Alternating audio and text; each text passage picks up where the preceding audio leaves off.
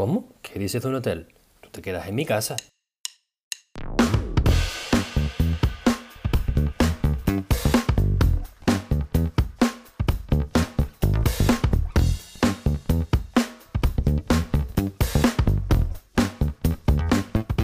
Muy buenos días, buenas tardes o buenas noches. Mi nombre es Alejandro, te hablo desde Ámsterdam y esto es Buscalifers, el podcast que va de españoles que están fuera de España. Si no eres español o no estás fuera de España, también nos puedes escuchar. Una de las cosas que me has dejado clara por Instagram es que te gustaría que el episodio fuera más corto, así que tras volverme loco editando he decidido cortarla y subir la conversación en varias partes. Hoy hablamos con Elisa, una ingeniera química que está trabajando actualmente en su propio blog. Es muy fácil de encontrar, se llama viviendoentremolinos.com y también hace fotografía y esta semana la vamos a exponer en nuestra cuenta de Instagram. Pondremos instrucciones de cómo puedes ver el resto de su trabajo. En esta primera parte, obviamente vamos a empezar por su historia, nos va a contar cómo fue que llegó a los Países Bajos y después vamos a tocar temas como el estado de bienestar en este país, eh, emprender queriendo tenerlo todo perfecto antes de empezar, la importancia del idioma neerlandés, em, curiosidades acerca de los cumpleaños holandeses y el resto de temas lo vamos a dejar para la parte 2. Aquí tenemos a Elisa, de ingeniera química a blogger.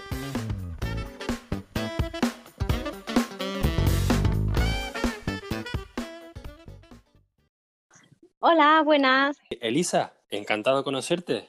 Pues antes de nada yo quería daros las gracias por haberme invitado a participar en el podcast. Bueno, pues nada, pues mi vida en España, bueno, yo vivía en Málaga y estudié, como bien has dicho, ingeniería química. Y como a todos los de mi generación, pues me pilló la crisis económica. Y bueno, yo iba viendo conforme pasaba el tiempo que mis compañeros de la carrera que iban terminando que no encontraban trabajo, que si encontraban trabajo eran muy malas condiciones de horarios, de sueldo, de todo. Y, otros que optaban al final por irse a trabajar al corte inglés o al Burger King, pero no es para eso, para lo que uno se pasa una pila de años estudiando en ingeniería. Claro. Y bueno, pues mi pareja también eh, estudió ingeniería química, nos conocimos en la universidad y él terminó unos años antes que yo y estuvo, sí que encontró trabajo, pero en muy malas condiciones. Y dando muchas vueltas por España, por distintos sitios. Y yo viendo el panorama que había, pues empecé a plantearme si, si merecía la pena quedarse y darse el batacazo como todos los demás o intentarlo por otro lado. Y bueno, pues da la casualidad de que mi pareja tiene en los Países Bajos familia estuvimos mirando por internet el mercado laboral como estaba y dijimos, pues vamos a darle la oportunidad. A ver qué, ¿Qué vino antes, el trabajo o la mudanza? La mudanza. ¿Llegaste a trabajar en España antes de mudarte? No, yo no. Y, bueno, pues primero vino mi pareja, eh, se quedó a, vivir en casa de unos primos. La verdad es que en ese sentido, pues tuvimos al principio esa facilidad. y, y luego cuando ella encontró trabajo y vivienda, ya entonces me vine yo unos meses después. No fue fácil en absoluto. Pero bueno, pues estábamos los dos concienciados en que mm, había que sacrificarse por el trabajo y por conseguir ciertos objetivos en la vida, ciertas metas y así que pues así nos vinimos en, esas condiciones. bueno, de 2014 a 2016, ¿Has trabajado en, ingeniería química todos estos años? Pues no. Y es curioso que me vine por trabajo, me vine pensando en buscar trabajo y al final no trabajo, pero no porque no haya tenido la oportunidad, sino porque he decidido no hacerlo por darle prioridad a otros aspectos de la vida. Y cuéntanos, ¿qué, ¿tienes más proyectos eh, aparte de Viviendo entre Molinos? Tengo ideas, eh, unas cuantas. Lo que pasa es que me falta tiempo para todo. Entonces, bueno, pues por ahora me estoy dedicando a sacar el blog adelante, que, bueno, se lleva bastante más tiempo del que uno se imagina al principio.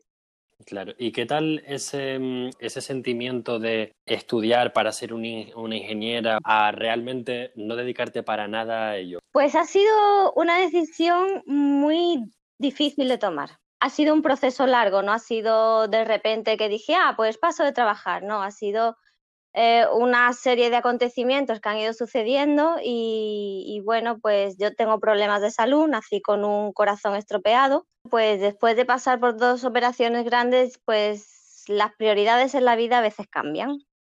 Pues sí. Y te planteas si hay ciertos sacrificios que de verdad merecen la pena o no. Y bueno, pues te planteas que la salud al final es lo primero. ¿Y tus proyectos te permiten vivir o es un acuerdo al que has llegado con tu, con tu pareja y tu familia? Es un acuerdo porque yo ahora mismo no estoy eh, obteniendo ningún beneficio económico de, del blog ni de la fotografía tenemos la suerte de que con el puesto de trabajo que él tiene y el sueldo que tiene, eh, no necesitábamos un segundo sueldo. Entonces, sí, a nosotros nos pasa lo mismo. Tanto mi pareja como yo podríamos mantener a la familia. Y de hecho, en este 2021 yo voy a estar un tiempo dedicándome a, a la niña Ah. y va a ser la mujer la que trabaja. Es algo que, que en este país sí ocurre, que una persona puede mantener la familia. exactamente. Esa es una de las cosas que a mí me gustan. Sí, exactamente. Entonces, es, es lo que te iba a decir, que a lo mejor suena un poco raro cuando digo que me vine aquí por trabajo y que luego no estoy trabajando, pero es que es lo que el país me permite. Y Claro. a veces vale más la pena ganar menos que tener dos trabajos y pagar el doble de impuestos. Sí, económicamente hay mucha gente que, que ve mejor no cobrar menos, eh, sino trabajar menos, tra- trabajar un día menos, por tanto cobrar menos, pero al final la diferencia de sueldo no es Sí. tanta. Por ejemplo, yo trabajo cuatro días y la diferencia si trabajara cinco días es de 200 euros. Y por 200 euros prefiero tener el día libre para lo que tú decías de descansar, ¿sabes? Con- eh, conectar contigo mismo, que no todo es el trabajo. Entonces, Elisa, empezaste este proyecto Viviendo entre Molinos eh, el año pasado, ¿no? En 2019. En realidad lo empecé un tiempo atrás, lo que pasa es que eh, eh, crear una página web no es tan fácil como uno se cree. Entonces, desde que empecé con la idea y empecé a, a investigar cómo se hace eso, hasta que al final lo hice público, pues pasó bastante tiempo, la verdad. ¿Qué vino primero, la audiencia o el contenido? El contenido. Eh, he, de, he de reconocer que la idea del blog ni siquiera fue mía. Sí. ¿De quién Fue, fue? ¿De quién fue? Tengo que admitirlo. Fue de un amigo que vino de visita. Después de toda la tarde eh, contándole las cosas de nuestra vida aquí, pues me planteó la idea de, oye, ¿a ti se te ha ocurrido escribir un blog? Y yo, ¿qué? Sí, es que, es que a, a todo lo que os pregunto tenéis respuesta y, y claro, pues tenéis la cultura española y la cultura holandesa, y- o bueno, neerlandesa, y que hay que tener cuidado. Pues yo le pregunté, a, le pregunté a mi novio que es holandés, que si había mucha diferencia, que si le importaba que lo confundiéramos con nerda, nerdan, nerda, no me sale. O con holandés, y me dijo, en realidad no te preocupes, Pero él, ¿él es holandés o él es de otra provincia? de Noord-Holland, claro, es holandés. Entonces, a lo, a lo mejor por eso no le importa. Pues, Elisa, he preguntado acerca de los temas de conversación de los que hablar por el Instagram. Nos han preguntado acerca de comida, burocracia, bicicletas, alquiler, marihuana, ecologismo y política. Vaya. De todos estos temas, ¿podemos encontrar algo en tu blog? Pues mira, de bicicleta, sin ir más lejos, escribí una publicación hace poco, la podéis eh, buscar. Y mm, de alimentos también tengo previsto próximamente escribir otro artículo. Este no será tan largo. Pues seguramente será más La de verdad es fotos que- y ya está. La verdad es que eso de la comida es una cosa que a mí más me ha chocado cuando en el trabajo, que, que es una empresa multinacional donde hay muchísima gente, hay un buffet libre en el que todo el mundo va a comer y nos dábamos cuenta y hablábamos entre los españoles asombrados de cómo los neerlandeses, con un buffet libre, con cuatro o cinco opciones de comida caliente, otras cinco opciones de comida fría, se hacían un sándwich de queso. Pero es que si tú eres vago y no te quieres cocinar en tu casa, lo entiendo. Pero teniendo un buffet libre, Sí. por Ya. favor. Pero es que Bien. aun pudiendo comer al mediodía una ensalada, tampoco lo hacen. Ellos siempre van Sí. al bocadillo, comen muchísimo pan. Elisa, ¿cuál, ¿cuál ha sido el mayor choque cultural que has tenido tú entre España y Países Bajos? Es que no aprecian lo que tienen. Se quejan mucho por todo, por tonterías. y tienen, a mí me parece que la calidad de vida en el país, por lo general, habrá de todo, ¿no? Pero por lo general, mm, desde mi perspectiva, la calidad de vida es muy buena, muy, muy buena. Son pesimistas. Eh, sí, pero es que además las cosas buenas que tienen en su vida las consideran como que eso es lo normal. Por ejemplo, al parecer es, normal todos los años irse dos veces de viaje de vacaciones. Pues, pues oiga usted, es que en otros países la gente también se pasa la vida trabajando y aún así no se puede permitir eso, ni, ni eso ni otras cosas. Y eso de que una persona mantenga una familia entera tampoco es lo normal. En ni soñando, que va. Pero tienes que entender que con lo mal que es el país, el clima, es que al final tienen que escapar de aquí un poco. Sí, en, en España en muchísimos trabajos, por lo menos en el sector de la industria, en otros será distinto. Pero en el sector industrial, pues la gente mm, sale de su casa para ir al trabajo de noche y vuelve de noche también y el teléfono sonando constantemente. Entonces, si en la calle hace buen tiempo o no, pues te da igual, porque es que no, le, no lo estás viviendo. Mientras que aquí eh, el horario de ocho horas se respeta y dan las cinco de la tarde y da igual cómo estén las cosas que tú has terminado. Sí, aquí ese work-life balance del que hablan eh, existe. Sí, totalmente. y es que si en algún momento, además, incluso si estás de vacaciones y algún compañero no se ha enterado y te llama, eh, y le dicen, no, es que estoy de vacaciones, te piden disculpas y cuelgan. No, no como en España de, bueno, pero mira, una preguntilla. Pues no, aquí, exactamente, aquí no, aquí se respeta muchísimo el tiempo libre. Entonces, es una de las cosas que a mí más me gusta de, de esta sociedad. Y luego, por contra, pues lo que he dicho antes, que no, no valoran todas las, todos los beneficios de vivir aquí pero porque ellos ya piensan que, es un derecho. Igual nunca han comparado, nunca han trabajado en España y se trabaja 12 horas. Eh, ¿Sabes? Si tú no tienes esto para comparar, me imagino que no sabes que existe. Efectivamente. no, lo valoran. Nosotros que hemos llegado de otro país, pues sí valoramos estas cosas. Y hablar abiertamente, ¿sabes? Pues estoy de vacaciones, nadie tiene que llamarme. Es más, creo que está prohibido.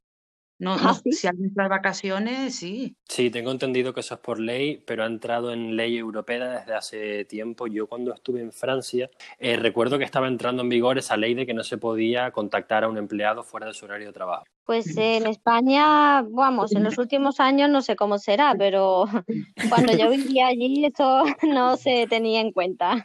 Si estás escuchando y tienes algo que decir, por favor, vete a Instagram y escríbenos ahí que si es verdad o si deja de ser verdad. Sí. ¿Hay alguna otra cosa de la que os gustaría hablar? Son las seis y, supongo que estaréis las dos muertas de hambre. bueno, pues a mí, ya que preguntas, a mí me gustaría preguntarle a Alejandro que a qué se dedica o cómo ha sido su trayectoria aquí en el país, porque en el Xerestade con el primer podcast ya más o menos nos contó su trayectoria, pero de, de Alejandro no sabemos nada. Es el chico misterioso. Bueno, pues yo me mudé de España, de Canarias, en 2012. Me fue muy mal en la carrera, me metí en ingeniería mecánica y un amigo mío estaba trabajando en, en Booking, en atención al cliente en Francia. Y me dijo, oye, están buscando a gente y lo único que tienes que saber es español e inglés. Y yo dije, pues mira, esas dos cosas las sé. y lo peor que me puede pasar es que vaya, trabaje durante un año y vuelva eh, hablando francés. Así que me tiré a la piscina y resulta que trabajar se me da mucho mejor que estudiar. Y claro, yo una persona sin estudios, rodeado de un montón de gente, estaba que tenía graduados, eh, máster, eh, remasterizados, que tenían de todo, y, y, luego estaba yo y lo único que podía hacer era trabajar más que los demás. Dentro de atención al cliente en operaciones, eh, hice dos saltos, uno a supervisor y después a team leader. Y después empecé a buscar proyectos en Ámsterdam, que es donde está la sede. Booking es una empresa de, de, aquí, es neerlandesa. Y fue un proyecto al que yo vine para hacer durante seis meses eh, que tenía que ver, pues nada, una cosa financiera y de, y de rendimiento. Eh, era simplemente saber usar Excel. no tenía más ciencia. Y a partir de ahí aquí he ido escalando y lo que estoy haciendo ahora por último, que voy a dejarlo de, de hacer muy pronto porque, pues, por, por temas personales y porque quiero un cambio en mi vida, es que estoy llevando las relaciones entre Booking y plataformas de meta, como por ejemplo Trivago. ¿Alguna vez has mm. usado Trivago o Skyscanner o alguna de estas? Sí, sí, claro. Y yo lo que hago es, em, soy el punto intermedio entre la empresa Booking y la empresa plataforma. Pero la verdad es que siempre he tenido esta, esta vena empresarial de que quiero hacer algo, pero no tengo esa idea, igual que tú, Elisa. Y la idea del podcast viene de ahí, de tantos años pensando, y hay un concepto que se, que se llama parálisis por análisis. Siempre quiero montar el negocio perfecto antes de dar el primer paso. Ay, eso me pasa a mí. Pues, lo pues entiendo, lo entiendo perfectamente. Y de ahí lo de Buscalifers. Es gente que. Mm, ¿Tú te acuerdas cuando en España se decía yo estoy buscando de algo de lo mío? Sí. Y los que no tenemos algo que sea lo mío. Y los que puede que hayamos estudiado una carrera o no, o llevemos em, ocho años en Booking, pero, pero no tenemos algo que sea lo mío. Lo tuyo lo vas definiendo. Tú a lo mejor estudias, pero lo que le pasa a Elisa, ha estudiado una carrera que no tiene nada que ver con lo que está haciendo hoy día.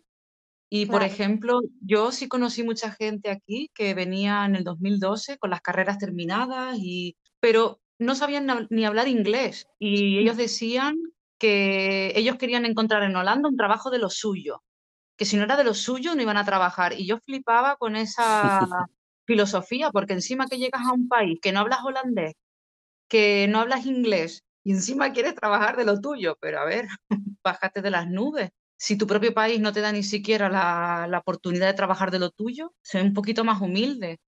Entonces, eh, sabes, la vida al final te define, te, te va llevando por un camino, por otro. Lo importante es que tú disfrutes, que seas feliz. Y creo que Holanda es un país que da oportunidad a todos. Sí. Aquí no te juzgan por tus estudios, por tu carrera, por... No, te juzgan por lo que eres aquí y ahora. ¿Qué me puedes ofrecer? ¿Qué vas a aportar a esta compañía? Porque pocas veces he presentado yo mi título y mira que me costó dinero. Nunca me lo han pedido. Porque aquí puedes empezar de una posición inferior y ir subiendo, ir escalando. Sí, además que es muy frecuente que eso suceda. Sí, Elisa, tú eh, has investigado acerca del, del, lo tuyo, entre comillas, estoy entre comillas ahora con la mano, eh, ¿y sabes si hay mucha titulitis o cómo funciona ese mundo? Eh, yo me llevé una sorpresa que no me esperaba en ese sentido, y es que aquí, pues, claro, un país tan cosmopolita, con gente de todas partes, que todo el mundo habla inglés, pues yo como que tenía la idea de que con hablar inglés al principio era suficiente. Y me llevé una sorpresa porque estuve en los primeros tiempos de estar aquí hasta que ya decidí eh, no trabajar, pues al principio sí que estuve buscando trabajo durante unos meses y de hecho acudí y me llamaron para hacer eh, unas cuantas entrevistas. Y resultó que de todas me llamaban luego diciendo que, que no me cogían para el puesto por el idioma. Y a mí eso me chocó porque no, no me lo esperaba. Pues ¿Y tu pareja habla, habla neerlandés? Sí, él ya sí. Al principio no. Eh, al principio lo chapurreaba, y, pero luego lo aprendió bastante rápido. Pero bueno, es que él en total habla cinco idiomas. Entonces, cuando ya hablas cuatro, el quinto como que es más fácil. Y cuando alguien te dice, mira, que no hablas este idioma, te dices, perdona, perdona, ¿cuántos hablas tú? Efectivamente. ¿Y si voy a España y me piden un título de inglés? Sí, te lo piden. te lo digo, te lo piden. Te lo piden, tienes que, Para mí sería lo mismo que si me pidieran un título de español. Yo no tengo un título de español. Lo sé, lo sé. Pero yo, a mí me pasó que fui a la mm, el, el INEM para buscar empleo en España y había estado cuatro años viviendo en Holanda, ya el inglés era bueno y me preguntaron por el título y entonces yo me empecé a reír porque no me acordaba de esto de los títulos, ¿no? Sí. Y aparte que estudié diplomatura en turismo, ahí te incluye alemán e inglés, ¿sabes? Que ya por, por haber estudiado la carrera, digamos que tienen los créditos, ¿no? Hmm. No tenía que ser un, un idioma oficial. Pues te puedes creer que me lo exigían, me lo exigían. Digo, yo no me lo puedo creer. ¿Sabes? Porque, ¿qué pinta un papel si he tenido cuatro años trabajando solamente en inglés? Pero esa es la...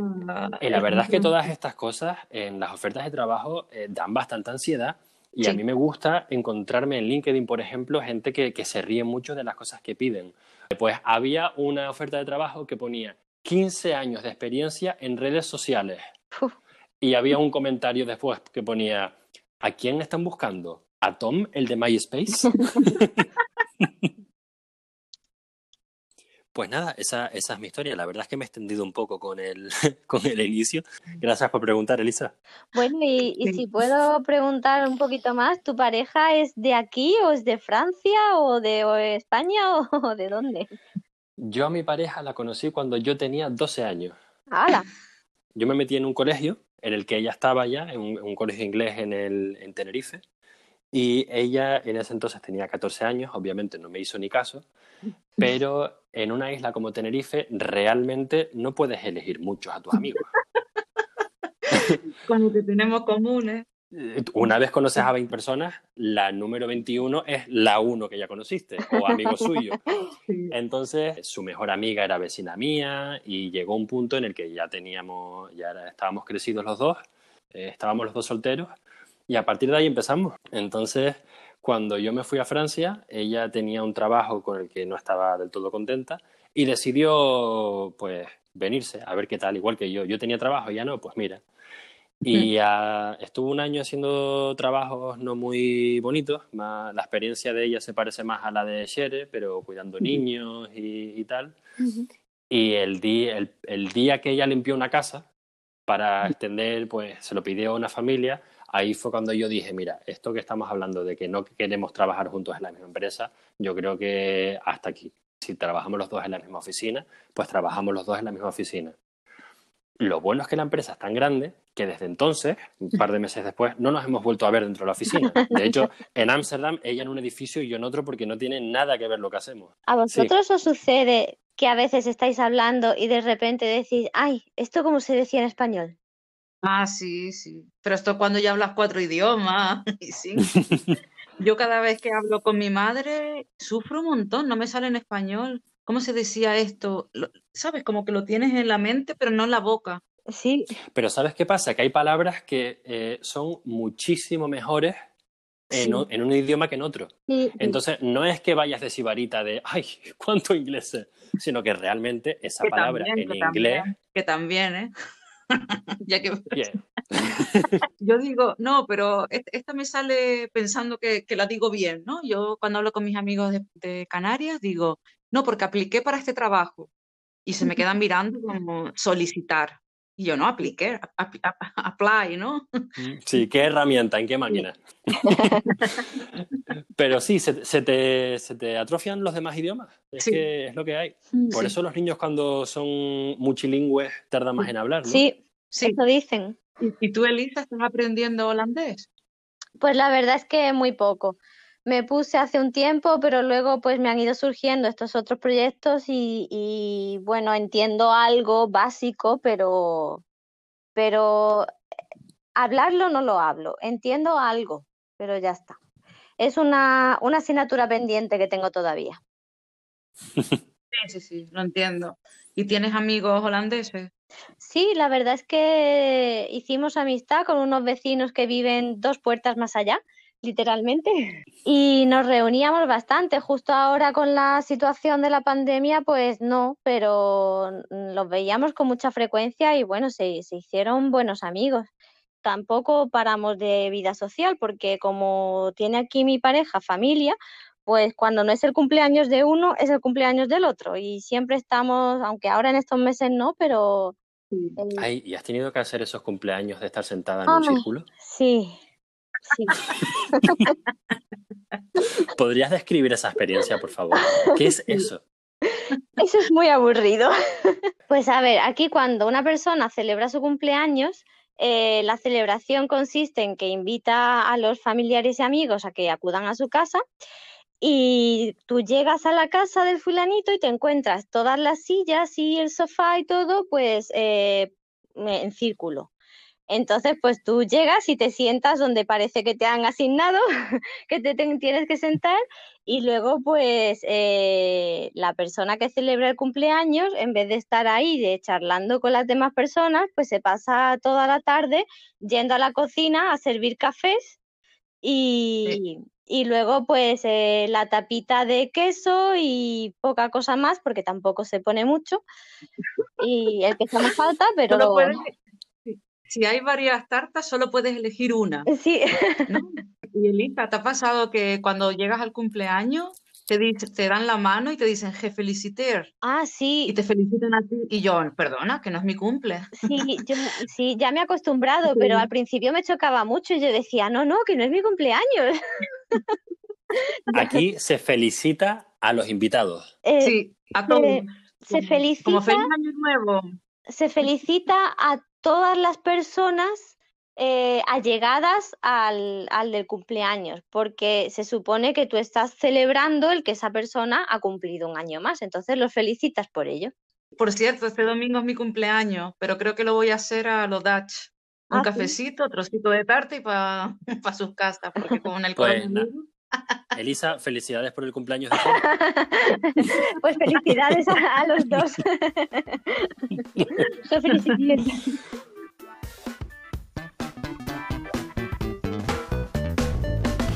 Y hasta aquí la primera parte con Elisa. En la segunda parte hablaremos de volver a España, del burnout o de la baja por queme eh, en Holanda y de cómo esto no sabemos si realmente ha llegado a España. Hablaremos del trabajo en base a resultados, no en base a horas, legalización de la marihuana y el barrio rojo. Espero que te haya gustado la nueva duración del podcast y como siempre nos escuchamos en el próximo episodio. ¡Chao!